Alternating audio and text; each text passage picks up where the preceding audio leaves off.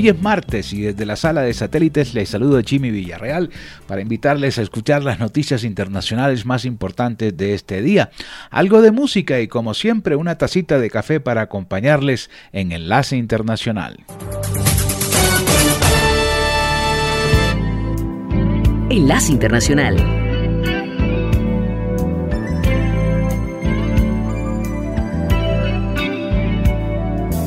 Thinking back in time I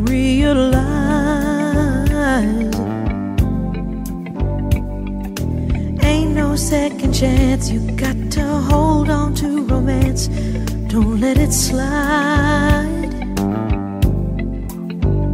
There's a special kind of magic in the air when you find another heart that needs to share. Baby. Let me put my arms around you. This was meant to be. And I'm also glad I found you. Need you every day.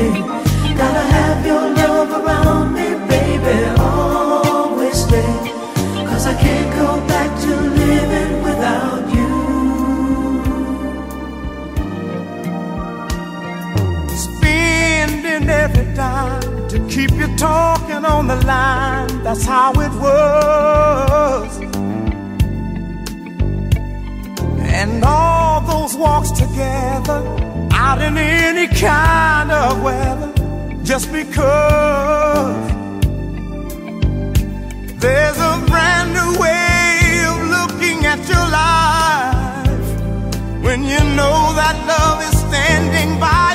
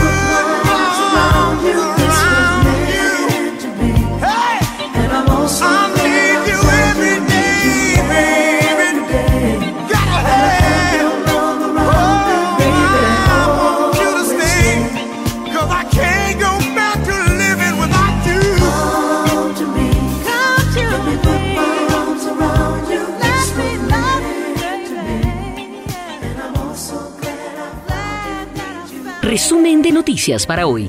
En los controles técnicos nos acompaña Vanessa Letrón. Vamos ya con los titulares.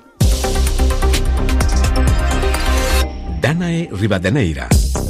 En Francia, por segunda vez en su historia, una mujer asume la cabeza del gabinete. Se trata de Elisabeth Borne, ex ministra de Trabajo del primer gobierno de Macron. Ella deberá hacer frente al proyecto de reforma de jubilación, así como al desafío del cambio climático.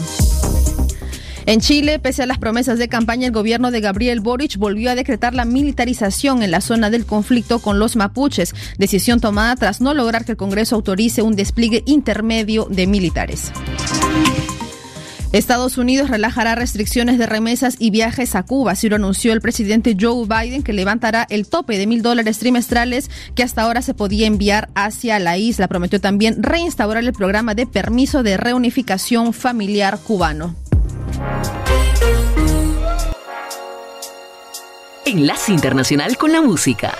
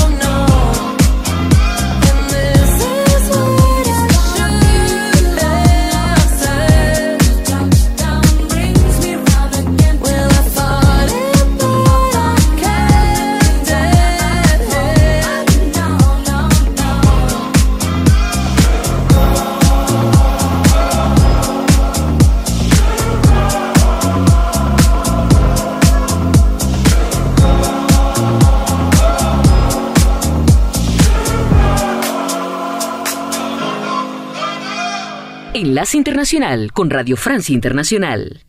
El Ministerio de Defensa de Rusia informó que 265 soldados ucranianos, incluyendo varios heridos, se rindieron en el complejo metalúrgico de Avostal, en la ciudad portuaria de Mariupol. Horas antes, Ucrania había anunciado una operación de rescate de sus combatientes en este último foco de resistencia. En medio de las consecuencias del ataque de Rusia a Ucrania y los problemas climáticos en los Estados Unidos, el precio internacional del trigo llegó al récord de 460 mil dólares la tonelada una subida de 40% desde el inicio de la guerra en Ucrania. Esta disparada que se aceleró con la decisión de la India, segundo productor de trigo después de China, de prohibir las exportaciones de trigo debido a las olas de calor. Sin embargo, uno de los países exentos de esta prohibición es Egipto, que se dispone a comprar 500 toneladas de trigo a la India, pues hasta ahora el 80% de las importaciones provenían de Rusia y Ucrania. Esto, sin embargo, tendría fuerte efectos en Egipto, que desde hace años cuenta con medidas de austeridad. Lo explica Bichara Kader, fundador del Centro de Estudios Árabes de la Universidad Católica de Lovaina claramente esta situación va a disparar también las tasas de, pobreza en Egipto, incrementando la inseguridad alimentaria. La desnutrición se va a incrementar en modo notable. Eh, esta situación se hace un contexto de sequías persistentes en Egipto, de también de incremento del, precio no solamente de los cereales, sino también de los fertilizantes, eh, de, de, los cuales Rusia y Ucrania son los mayores exportadores. Entonces, es una situación de verdad preocupante para Egipto. El Fondo Monetario Internacional y la, el Fondo de los eh, alimentos eh, están alertando los países occidentales sobre el riesgo que corre no solamente Egipto, sino muchos países africanos, muchos países árabes, que dependen también de las importaciones de Rusia y de Ucrania para su propia alimentación. Explicaciones con Bichara Kader, fundador del Centro de Estudios Árabes de la Universidad Católica de Lovaina. Vamos ahora hacia Cuba, donde el gobierno del presidente norteamericano Joe Biden anunció que levantará una serie de restricciones a la isla impuestas durante la era Trump, facilitando procedimientos de inmigración, transferencias de dinero y vuelos a la isla, una decisión saludada por La Habana. Se anunció así que se anulará el límite actual de mil dólares trimestrales a las remesas familiares y se permitirá las remesas no familiares. Amplía la información Orlando Torricelli. El anuncio de Washington convierte en actos la promesa de Joe Biden, quien a su llegada a la Casa Blanca en enero del año pasado prometió revisar la política hacia La Habana implementada por su predecesor. Biden, ex vicepresidente de Obama, sorprendió a muchos al mantener las medidas de Trump, que en 2019 limitó las transferencias de dinero a Cuba, tema clave para su economía. El gobierno de Biden aumentará también los vuelos entre Estados Unidos y la isla y habilitará conexiones a otras ciudades, además de La Habana, medida que puede ser un balón de oxígeno para la industria turística, una de las principales fuentes de ingreso de divisas en la isla, al borde de la asfixia. Las protestas del año pasado, ocurridas en medio de la peor crisis económica en Cuba en décadas, dejaron un muerto, decenas de heridos y más de mil detenidos. La Habana, por su parte, calificó el anuncio de paso limitado en la dirección correcta, resaltando que no modifica el embargo vigente desde hace seis décadas. Gracias, Orlando Torricelli. Seguimos en Cuba, donde el nuevo Código Penal ha suscitado las críticas de la oposición y el activismo, que denuncian un freno a la protesta social y el periodismo independiente. Nuestro compañero Carlos Pizarro indagó con varias personas que denuncian que podría ser justamente el fin de este periodismo independiente dentro de la isla. Además de mantener los delitos de propagación de noticias falsas y sedición, el gobierno cubano notificaba en esta reforma la condena de cuatro a diez años a periodistas o representantes de ONGs que reciban fondos con el propósito de sufragar actividades contra el Estado y su orden constitucional. Un anuncio que fue duramente criticado por el Comité para la Protección de Periodistas con sede en Nueva York y que alarma sobre los efectos del periodismo independiente en la isla, como comenta su investigadora principal para Latinoamérica, Ana Cristina Núñez. Habrá que ver cómo el gobierno cubano decide aplicar la norma. Generalmente dictan estas normas que son claramente preocupantes y las van aplicando a discreción. Y si no, queda esa norma ahí ejerciendo un evidente, un efecto disuasorio sobre el ejercicio del periodismo, porque los medios y periodistas que están en Cuba saben que arriesgan ir a prisión por ejercer el periodismo si están utilizando fondos extranjeros para poder subsistir. Y de nuevo, no hay otra opción para que operen, no hay fondos locales, no hay ningún tipo de apoyo para los medios en Cuba.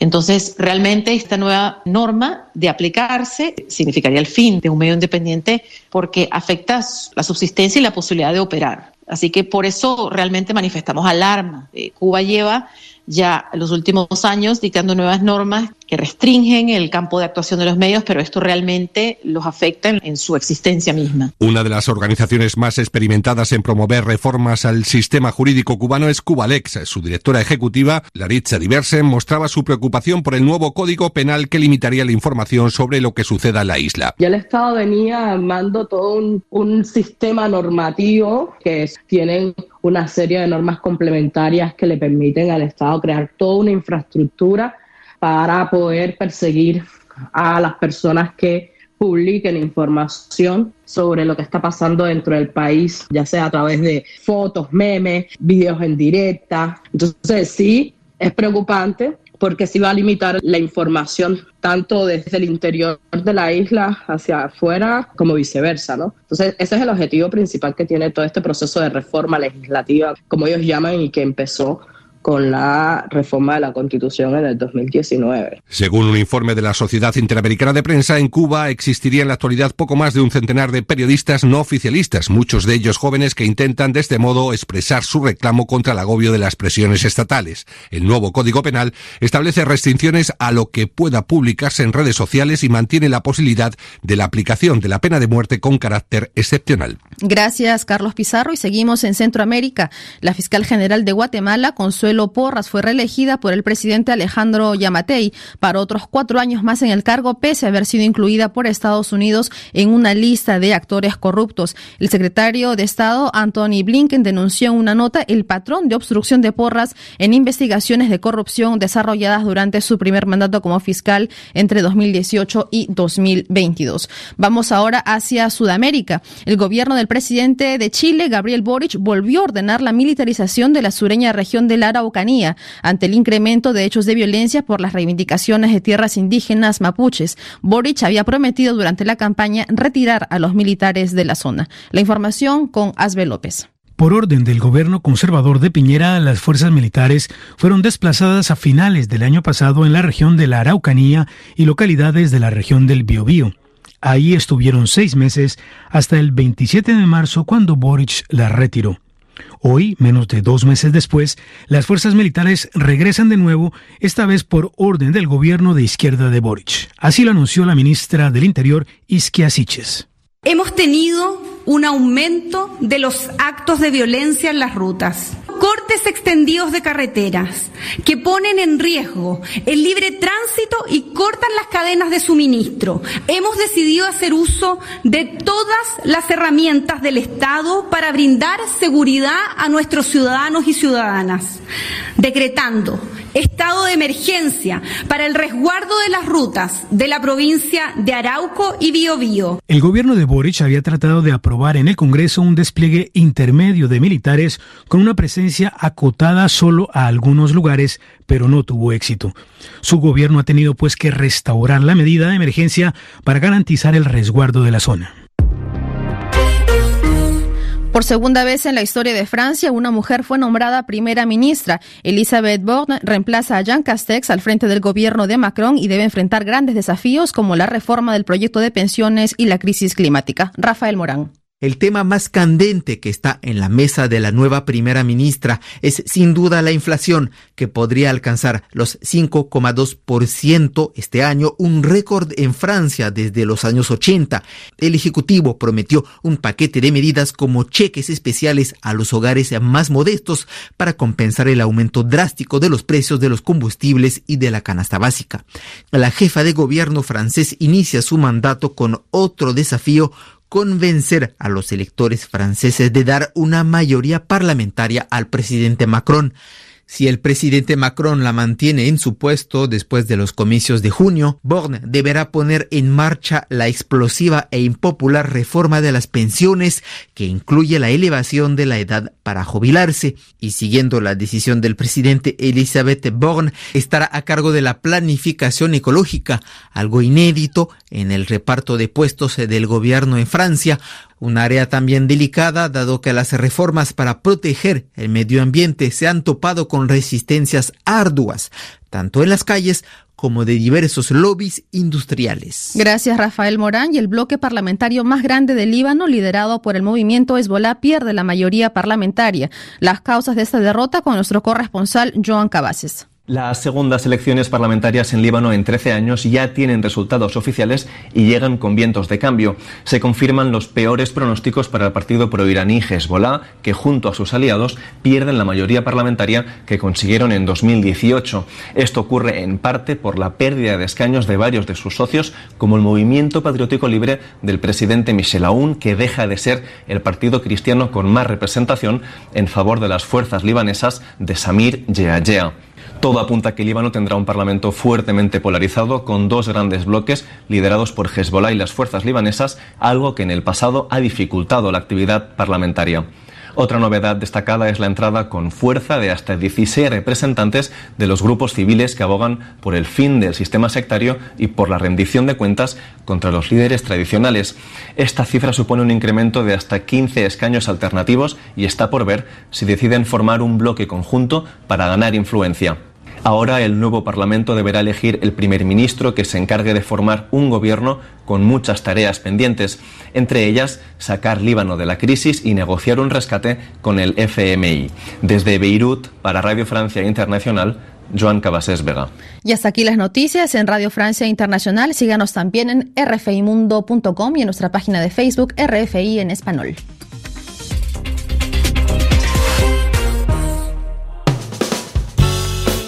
Enlace Internacional.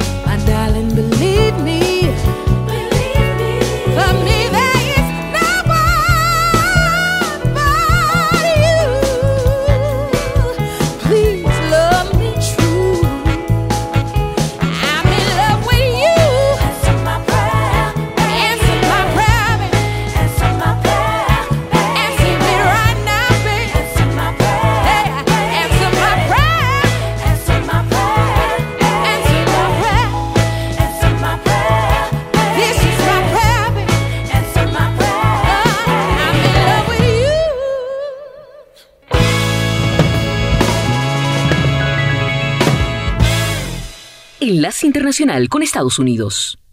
El presidente Joe Biden está ofreciendo a los fabricantes de fórmula láctea y a los minoristas apoyo logístico y de transporte para aliviar la escasez a nivel nacional de la fórmula para bebés mientras el gobierno trabaja para volver a poner en marcha la mayor planta nacional después de que se cerrara a principios de este año por problemas de seguridad.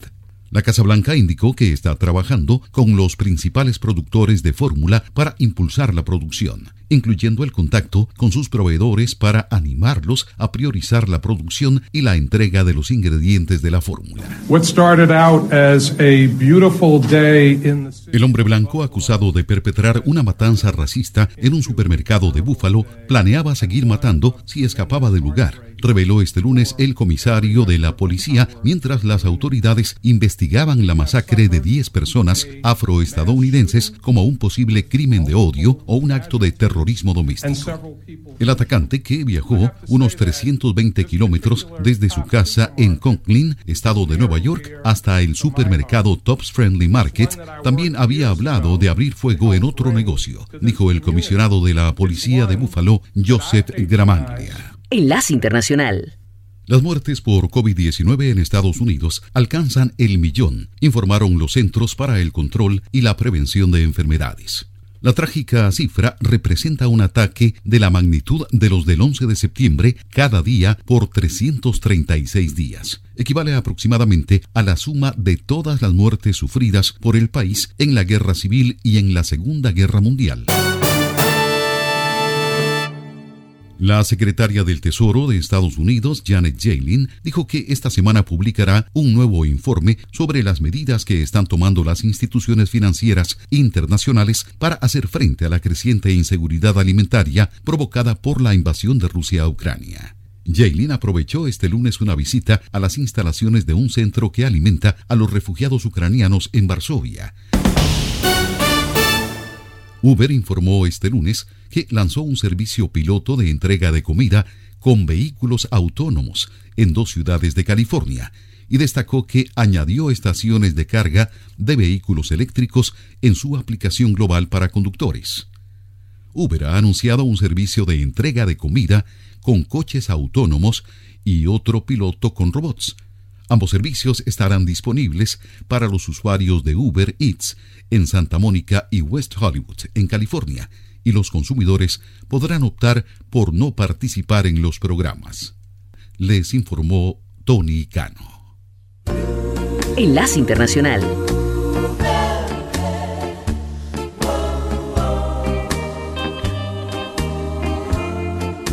She wore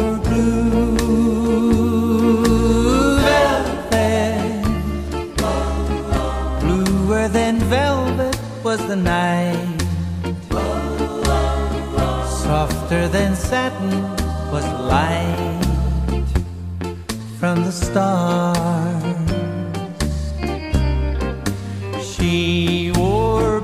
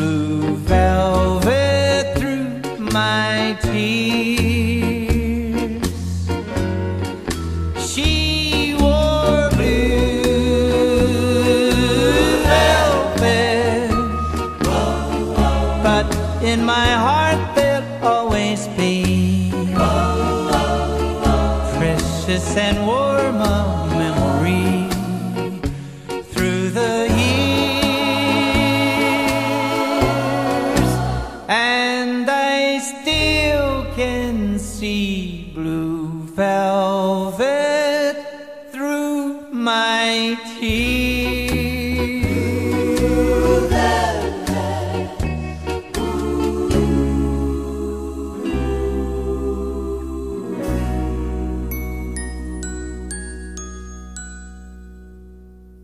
Enlace Internacional con los Deportes. Hoy vuelve la Copa Libertadores de América en su fase de grupos con el inicio de la fecha número 5. Caracas Fútbol Club de Venezuela recibe a Strongest de Bolivia. Bragantino de Brasil lo hará frente a Estudiantes de La Plata de Argentina. Peñarol de Uruguay con Cerro Porteño del Paraguay. Boca Junior de Argentina esperará por Corinthians de Brasil. Flamengo lo hará con Universidad Católica de Chile. Y también lo harán Sporting Cristal del Perú con Talleres de Córdoba de Argentina. En la Copa Suramericana también se jugará la quinta fecha de fase de grupos. Así se hará de Brasil con General Caballero de Paraguay, Banfield de Argentina con Universidad Católica de Ecuador, Internacional de Porto Alegre de Brasil con Independiente Medellín de Colombia, Junior de Barranquilla también de Colombia esperará por Oriente Petrolero de Bolivia, 9 de octubre de Ecuador con Guaireña de Paraguay y cerrarán Atlético Goyanense de Brasil con Antofagasta de Chile. La décima etapa del Giro de Italia 2022 se disputará este martes después de la jornada de descanso, la segunda que ha tenido ya el Giro entre Pescara y Jesi con un recorrido de 196 kilómetros por la costa del mar Adriático que al final ofrecerá alicientes para las emboscadas con tres cotas y un total de 1760 metros de desnivel en la que el español Juan Pedro López del equipo Trek Segafredo saldrá a conservar la maglia rosa de líder. El ciclista andaluz aventaja en la general en 12 segundos al portugués Joao Almeida y en 14 al francés Román Bardet del equipo DSM. En la séptima plaza, 29 segundos, se encuentra el español Miki Landa, otro de los favoritos al título de la ronda italiana. Todo está listo para las finales de conferencia del mejor baloncesto del mundo, el de la NBA de Norteamérica. Por la conferencia este disputarán el honor los Miami Heat frente a los Boston Celtics. Por su parte, la conferencia oeste tendrá la disputa de los Mavericks de Dallas con los Warriors de Golden State de San Francisco.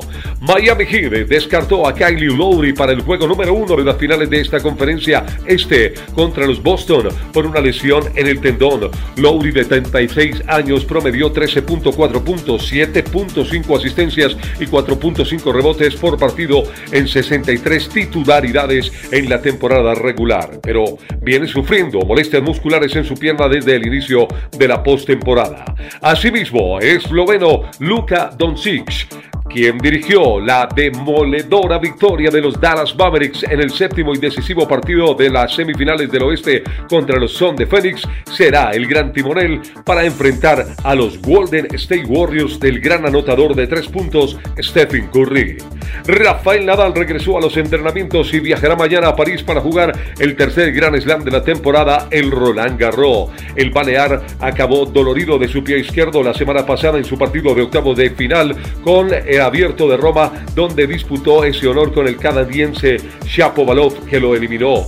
El campeón de 21 grandes torneos tiene como objetivo el decimocuarto entorchado en la tierra de la capital gala, que le distanciaría en dos títulos de Grand Slam sobre Novak Djokovic y Roger Federer.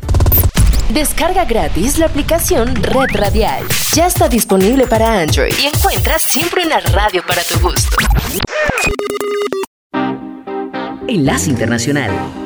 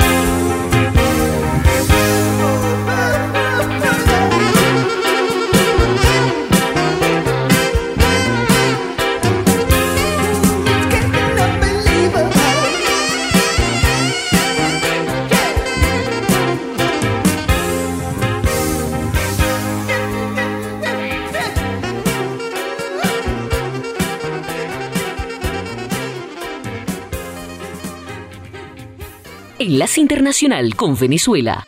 El presidente de la Asociación Nacional de Institutos Educativos Privados, Fausto Romero, propuso la actualización de la Ley Orgánica para la Protección del Niño, Niña y Adolescente en materia de redes sociales y digitalización, con el propósito de reducir el acoso escolar, resaltando que el abuso psicológico también puede ser a través de la mensajería instantánea y virtual.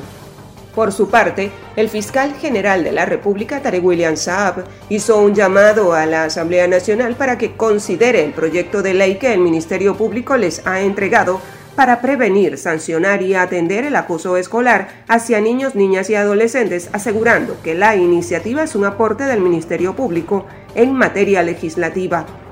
El diplomático venezolano Álvaro Sánchez inició su agenda de trabajo en la República de Trinidad y Tobago para fortalecer las relaciones de cooperación entre ambas naciones basadas en los principios fundamentales del derecho internacional. Transportistas que hacen vida en la terminal de pasajeros de San Antonio del Táchira, en el municipio Bolívar, aseguran que el intento de reorganización por parte del órgano superior de transporte en el estado Táchira no funcionó, pues la piratería sigue haciendo de las suyas. Enlace Internacional con América Latina. Una investigación interna del directorio de Sol Gold ha puesto al descubierto la malversación de fondos por 4.6 millones en la filial de la minera de cobre en Ecuador. La minera, con sede en Brisbane, Australia, se considera la niña mimada de la industria del cobre y tiene el apoyo de gigantes de la minería mundial como BHP y Newcrest. De hecho, con el diario especializado The Australian Sol Gold, comenzó en 2021 una investigación interna realizada por la firma de auditoría internacional KPMG. Fue esta investigación la que encendió las primeras alertas de que algo andaba mal en Ecuador. Tras lo anterior, el directorio de la empresa contrató a la firma auditora AG para que condujera una investigación forense en las oficinas de Quito. El resultado es una pérdida de beneficios de unos 228 mil dólares en el periodo comprendido en el 1 de julio de 2021 al 31 de marzo de 2022. El 13 de mayo de 2022, Solgol informó que está ya en las etapas finales para contratar un nuevo director en Ecuador y anunció que Jackson Ward había renunciado a su cargo como director ejecutivo en el directorio de la empresa. Ward asumirá como director de exploración y representante de la empresa minera ante las comunidades de Ecuador. Enlace Internacional. La reunión de concertación que había convocado el vicepresidente del Estado con los tres partidos fracasó por inasistencia del Frente de Creemos. Se comunicó que se reanudará la sesión el miércoles a las 14 horas para intentar elegir a un nuevo defensor del pueblo, pero creen que hoy martes se pueda instalar una mesa de diálogo con los partidos. La propuesta del expresidente Evo Morales de abandonar la membresía de la OEA no cayó en saco roto. Este lunes dos legisladores incondicionales que tiene en la Asamblea mencionaron la probabilidad de debatir la salida de Bolivia de ese organismo multilateral. La Fiscalía del Departamento de Cochabamba adelantó que en los próximos días autoridades del gobierno serán convocadas a declarar ante la Fiscalía Anticorrupción por el caso denominado narcoaudios. La fiscal departamental explicó que por estrategia no se puede especificar qué autoridades serán llamadas a comparecer ante los investigadores. El Ministerio de Salud confirmó la mañana de este lunes que ya circula en Bolivia la subvariante BA2 de Omicron, que es más contagiosa y que genera un incremento inusitado de casos de COVID-19, sobre todo en países de Asia. Enlace Internacional. Argentina se reactivaron seis radios escolares en la provincia de Salta. Actualmente 300 adolescentes forman parte de los espacios radiales. Están distribuidos en Colonia Santa Rosa, San Carlos, Misión Chaqueña, La Silleta, Santa Victoria Oeste y Salta Capital. Se trata de una propuesta conjunta de los Ministerios de Educación de la Nación y la provincia. Estamos empezando en Argentina una cuarta ola de COVID-19, así lo definió la ministra de Salud de la Nación, Carla Bisotti, al aclarar que por la campaña de vacunación este brote de contagio nos encuentra en una situación totalmente distinta ya que tenemos un panorama que nos permite seguir adelante en una nueva etapa de esta pandemia. El último censo nacional realizado en 2010 estableció que en Argentina vivían 40.117.096 habitantes, 3.856.000 más que en el registro del 2001, pero ¿Qué número arrojará el relevamiento del próximo miércoles de 18 de mayo? Enlace Internacional con la Música.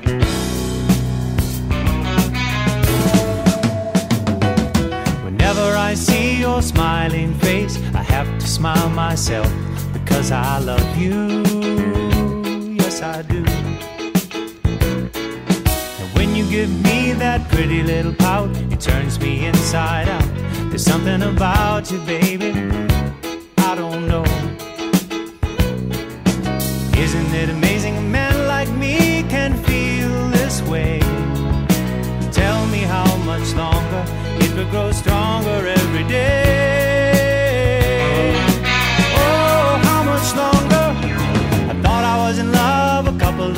Before with the girl next door, but that was long before I met you. Now I'm sure that I won't forget you, and I thank my lucky stars that you are who you are. And not just another lovely lady. Sent down to break my heart. Isn't it amazing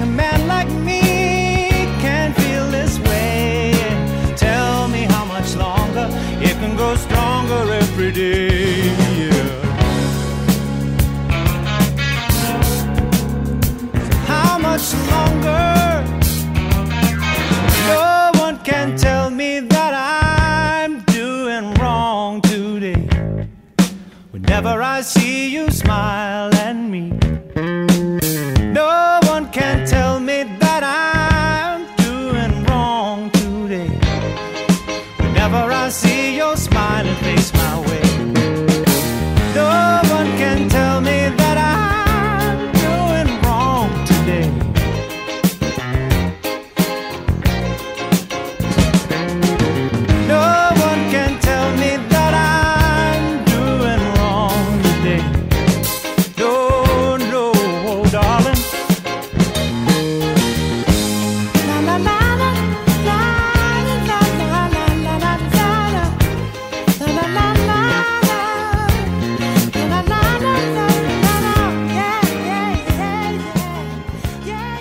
Internacional con la Voz de América. Este es un avance informativo de La Voz de América. Desde Washington les informa Henry Llanos. De acuerdo con estadísticas del Departamento de Trabajo de Estados Unidos, 4 millones y medio de personas dejaron sus empleos en marzo y anuncian que la inflación exacerbará esa tendencia. Nos informa Adriana Arevalo. Pese a la creación récord de 11.5 millones de empleos durante el mes de marzo, en Estados Unidos persiste una deserción laboral que afecta a industrias como el turismo, entretenimiento, alimentación, construcción y muchas más. Expertos aseguran que la tendencia se ha exacerbado con la inflación, pues ha hecho que los empleados evalúen sus prioridades. Entonces, ¿cuál es el trabajo ideal? De acuerdo con Brianda Barrett, reclutadora profesional, la mejor oferta debe incluir mucho más que dinero y beneficios de salud. Adriana Arevalo, Voz de América, Las Vegas. Más de 260 soldados ucranianos, incluyendo algunos gravemente heridos, fueron evacuados el lunes de una planta siderúrgica en la destruida ciudad de Mariupol y trasladados a zonas bajo control ruso. La viceministra de Defensa, Ana Maliar, dijo que 53 soldados gravemente heridos fueron trasladados a un hospital en Novasovsk, al este de Mariupol. Además, otros 211 combatientes fueron evacuados a Olenivka a través de un corredor humanitario. Estas son las noticias. No coincide con la medida unilateral implementada por el gobierno de Estados Unidos. Que ya por precaución han recomendado no viajar a la zona. Estos son los corresponsales de La Voz de América. Giselle Jacome, Quito, Ecuador, Voz de América. Juan Ignacio González Prieto, Voz de América, Buenos Aires, Argentina. La Voz de América, ofreciendo información de lo que sucede en Estados Unidos, América Latina y el mundo. La oposición política venezolana renovó su dirección y convocó a elegir en primarias a su candidato presidencial el próximo año. Desde Caracas nos informa Adriana Núñez Rabascal. Luego de meses de desencuentros entre el liderazgo político, los principales partidos opositores acordaron una refundación interna de la llamada Plataforma Unitaria con el fin de enfrentar al oficialismo y en cuenta regresiva para las presidenciales de 2024, algo que el politólogo Pablo Quintero ve como una buena señal. La oposición entendió entendió que el aislacionismo no va a ocurrir, eso no va a pasar. Y la única forma de acercarse al poder es por la vía del movimiento, la vía del cambio, la vía del activismo. Adriana Núñez Rabascal, Voz de América, Caracas. Estados Unidos alcanzó el lunes un millón de muertes por COVID-19, una cifra que alguna vez fue inimaginable y que pone de relieve el número de seres queridos y amigos afligidos por la pérdida y la frustración. El número de fallecimientos confirmados equivale a un ataque de la magnitud de los del 11 de septiembre cada día por 336 días. Es una cifra cercana al número de muertes combinadas en el país durante la guerra civil y en la Segunda Guerra Mundial o al exterminio completo de las poblaciones de Boston y Pittsburgh. Este fue un avance informativo de La Voz de América. El presidente de Rusia, Vladimir Putin, no aceptará el despliegue militar de la OTAN en territorio sueco-finlandés. Así advirtió hoy luego de que los gobiernos de ambos países nórdicos manifestaran su voluntad de adherirse a la Alianza Atlántica, un proceso histórico que cambiará el mapa geopolítico europeo y romperá con la neutralidad militar que ha caracterizado a estas naciones desde la Segunda Guerra Mundial. Según afirmó el mandatario ruso, en la actualidad no existe ninguna amenaza en la adhesión a la organización militar. Eso sí, aseguró que reaccionarán ante cualquier movimiento que suponga una amenaza para su integración territorial y denunció que la expansión de la OTAN estaba siendo utilizada por el gobierno estadounidense para agravar la ya complicada situación de seguridad global. En tanto, desde Occidente temen posibles reacciones por parte del Kremlin que puedan poner en peligro la integridad territorial y la seguridad nacional nacional de Suecia o Finlandia, y por eso en la entidad creen que estos procesos de adhesión serán los más cortos en la historia de la organización. Paralelamente en Suecia, la primera ministra Magdalena Andersson anunció de forma oficial que solicitará el ingreso a la OTAN y en Finlandia todos los partidos políticos con representación parlamentaria manifestaron su apoyo a la integración en la alianza, allanando el camino a la solicitud formal. La invasión de Rusia contra Ucrania, un Estado independiente y fronterizo con Rusia, ha motivado las iniciativas de Suecia y Finlandia, y es que cabe recordar que este último comparte más de 1.300 kilómetros de frontera con Rusia, un extenso territorio que las tropas rusas deberían defender en caso de un conflicto militar con la alianza. Yoconda Tapia, Voz de América, Washington. Festival de Cine de Cannes comienza el martes, celebrando su 75 aniversario luego de dos años de interrupciones debido a la pandemia. Las películas a exhibirse hasta mayo 28 incluyen Top Gun Maverick con Tom Cruise y una película biográfica sobre Elvis protagonizada por Austin Butler y Tom Hanks. El actor Forrest Whitaker recibirá la Palma de Oro honorífica por su trayectoria. David Cronenberg regresa a las películas de terror con Crimes of the Future con Viggo Mortensen, Kristen Stewart Elia Seydoux. El festival abre el martes con una película de zombies, Final Cut, del cineasta francés Michel Hassanavicius. Doctor Strange in the Multiverse of Madness continúa esta semana en primer lugar aquí en Estados Unidos. La más reciente entrega de Marvel ha recaudado casi 700 millones de dólares a escala global. Hay una nueva versión de la película Firestarter basada en el libro de Stephen King. Según analistas, la película ha sido un fracaso de taquilla con menos de 4 millones de dólares recaudados desde su estreno hace pocos días y tampoco ha recibido el apoyo de la crítica, a diferencia de la Firestarter original protagonizada por Drew Barrymore en 1984. Kevin Spacey protagonizará 1242, una producción conjunta del Reino Unido, Hungría y Mongolia. Spacey hará el papel del cardenal Cesariani, un representante papal en los tiempos de Genghis Khan. La filmación de 1242 comienza este mes de octubre en Mongolia. Junto a Kevin Spacey actuarán Eric Roberts y Christopher Lambert. 2021, las estadounidenses Doja Cat y Sisa llegan entre los primeros cinco lugares en Canadá, Estados Unidos, Australia y el Reino Unido y se ubicó en el primer puesto en México y Singapur con Kiss Me More del álbum Planet Her. El nombre artístico de Solana y Manny Rose escribe SZ pero se pronuncia Sisa. Kiss Me More ganó un Grammy a Mejor Interpretación de Grupo o Dúo Pop y fue nominada a Canción y Grabación del Año. 2021, la cantautora británica Jessie Ware publica Remember Where You Are de su álbum What's Your Pleasure, llegando al puesto 19 aquí en Estados Unidos y al 8 en el Reino Unido. Jessica Ware ha interpretado el tema en vivo en el show de Graham Norton y en el Tonight Show con Jimmy Fallon. El álbum Pet Sounds de los Beach Boys cumple 56 años trabajo discográfico de Capitol Records, que inicialmente no tuvo éxito comercial ni recibió buenas críticas, contiene los temas de Brian Wilson, Wouldn't It Be Nice, Sloop John B., Caroline No, You Still Believe in Me y God Only Knows. ex Paul McCartney ha dicho varias veces que God Only Knows es su canción favorita en la historia de la música popular y que el álbum Pet Sounds tuvo una gran influencia en la elaboración de Sgt. Pepper's Lonely Hearts Club Band. Los Beach Boys pertenecen al Salón de la Fama del Rock and Roll. Alejandro Escalona, Voz de América.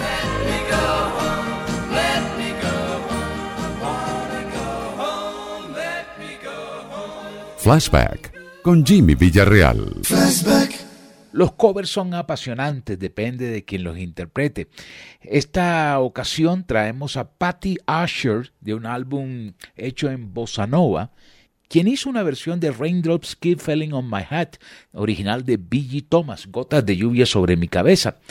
Un álbum que le ha dado la vuelta al mundo con versiones originales, con covers de canciones icónicas de los años 70. Patty Asher en nuestro flashback de hoy.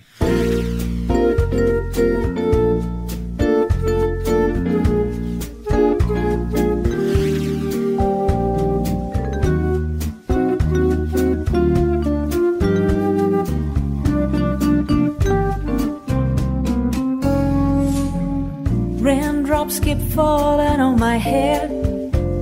And just like a guy whose feet are too big for his bed, nothing seems to fit those.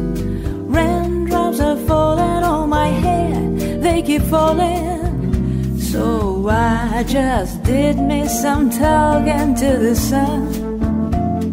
And I said I didn't like the way he got things done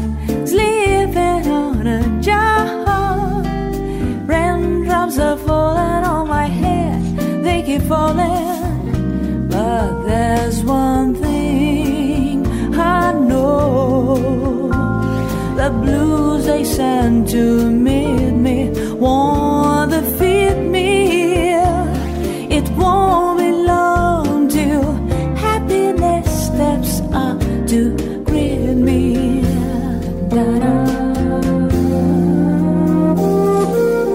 Raindrops keep falling on my head,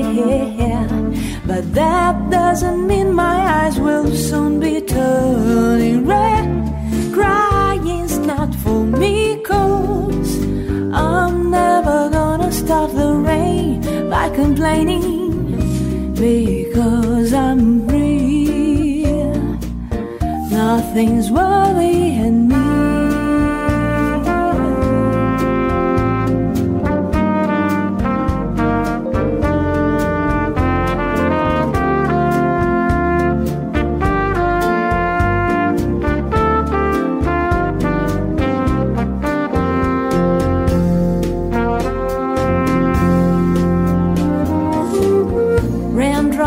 Falling on my head. But that doesn't mean my eyes will soon be turning red.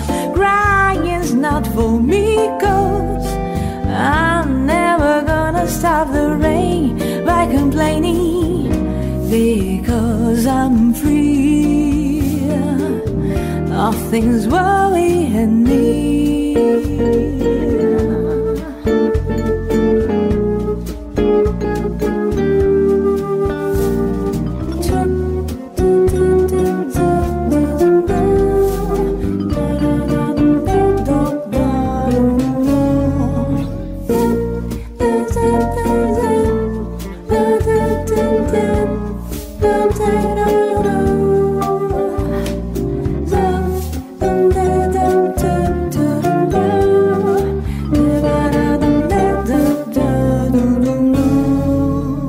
Nos agotó el tiempo.